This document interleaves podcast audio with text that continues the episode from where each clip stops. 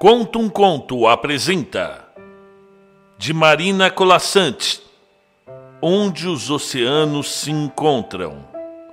Narração Marcelo Fávaro. Onde todos os oceanos se encontram, aflora uma pequena ilha. Ali, desde sempre, viviam Lânia e Lisíope, ninfas irmãs a serviço do mar, que no manso regaço da praia via depositar seus afogados. Cabia a Lânia, a mais forte, tirá-los da arrebentação. Cabia a Lisíope, a mais delicada, lavá-los com água doce de fonte, envolvê-los nos lençóis de linho que ambas haviam tecido. Cabia a ambas devolvê-los ao mar para sempre. E na tarefa que nunca se esgotava, passavam as irmãs seus dias de poucas palavras. Foi num desses dias que Lânia, vendo um corpo emborcado aproximar-se flutuando, entrou nas ondas para buscá-lo e, agarrando-o pelos cabelos, o trouxe até a areia. Já estava quase chamando Lisíope quando, ao virá-lo de rosto para cima, percebeu ser um homem jovem e lindo, tão lindo como nunca havia visto antes, tão lindo que preferiu ela própria buscar água para lavar aquele sal, ela própria, com seu pente de concha, desembaraçar aqueles cachos. Porém, ao envolvê-lo no lençol, ocultando-lhe o corpo e rosto, tão grande foi o seu sofrimento que, num susto, descobriu-se enamorada. Não, ela não devolveria aquele moço, pensou com fúria de decisão e rápida, antes que Lisíope chegasse. Correu para uma língua de pedra que estreita e cortante avançava mar adentro. Morte! chamou em voz alta, chegando na ponta. Morte! Venha me ajudar! Não demorou muito e, sem ruído, a morte saiu de dentro d'água. Morte, disse Lânia em ânsia, desde sempre aceito tudo que você traz e trabalho sem nada pedir, mas hoje, em troca de tantos que lhe devolvi, peço que seja generosa e me dê o único que meu coração escolheu. Tocada por tamanha paixão, concordou a morte, instruindo Lânia. Na maré vazante deveria colocar o corpo do moço sobre a areia, com a cabeça voltada para o mar. Quando a maré subisse, tocando seus cabelos com a primeira espuma, ele voltaria à vida. E assim fez Lânia. E assim aconteceu que o moço abriu os olhos e o sorriso mas em vez de sorrir só para ela que o amava tanto, desde logo sorriu mais para Lisíope. E só para Lisíope parecia ter olhos. De nada adiantavam as insistências de Lânia, as desculpas com que tentava afastá-lo da irmã.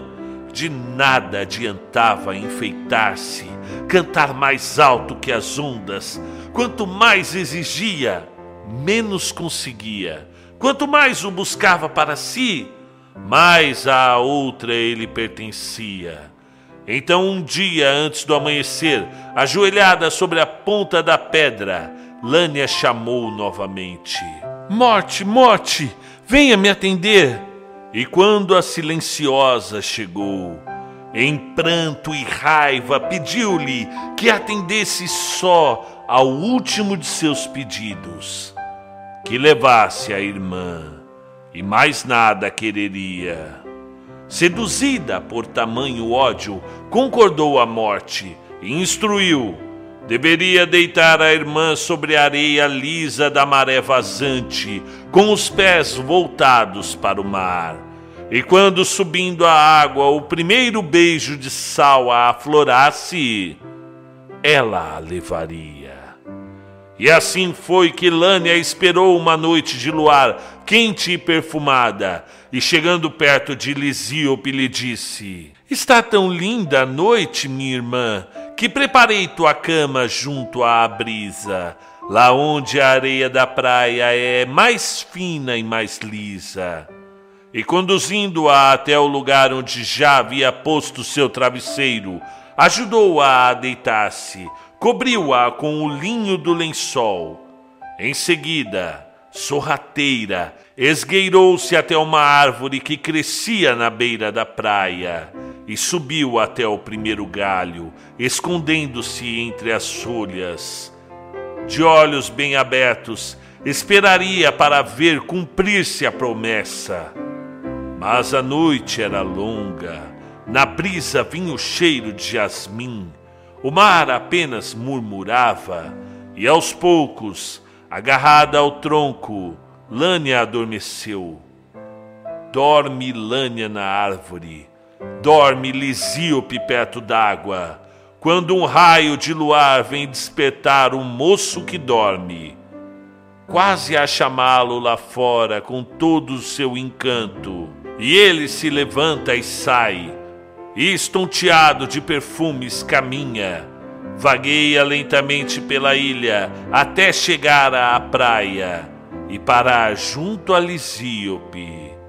No sono, o rosto dela parece fazer-se ainda mais doce, a boca entreaberta em um sorriso. Sem ousar despertá-la, o jovem se deita ao seu lado e depois, bem devagar, estende a mão até tocar a mão delicada que emerge do lençol. Sobe o amor no teu peito. Na noite, a maré sobe. Já é dia quando Lânia, empoleirada no galho, despertou. Luz nos olhos, procurou na claridade. Viu o travesseiro abandonado. Viu o lençol flutuando ao longe. Da irmã, nenhum vestígio. A morte fez o combinado, pensou, descendo para correr ao encontro do moço mas não correu muito. Diante dos seus passos, estampada na areia, deparou-se com a forma de dois corpos, deitados lado a lado. A maré já havia apagado os pés, breve chegaria à cintura, mas na areia molhada, a marca das mãos se mantinha unida, como se à espera das ondas que subiam.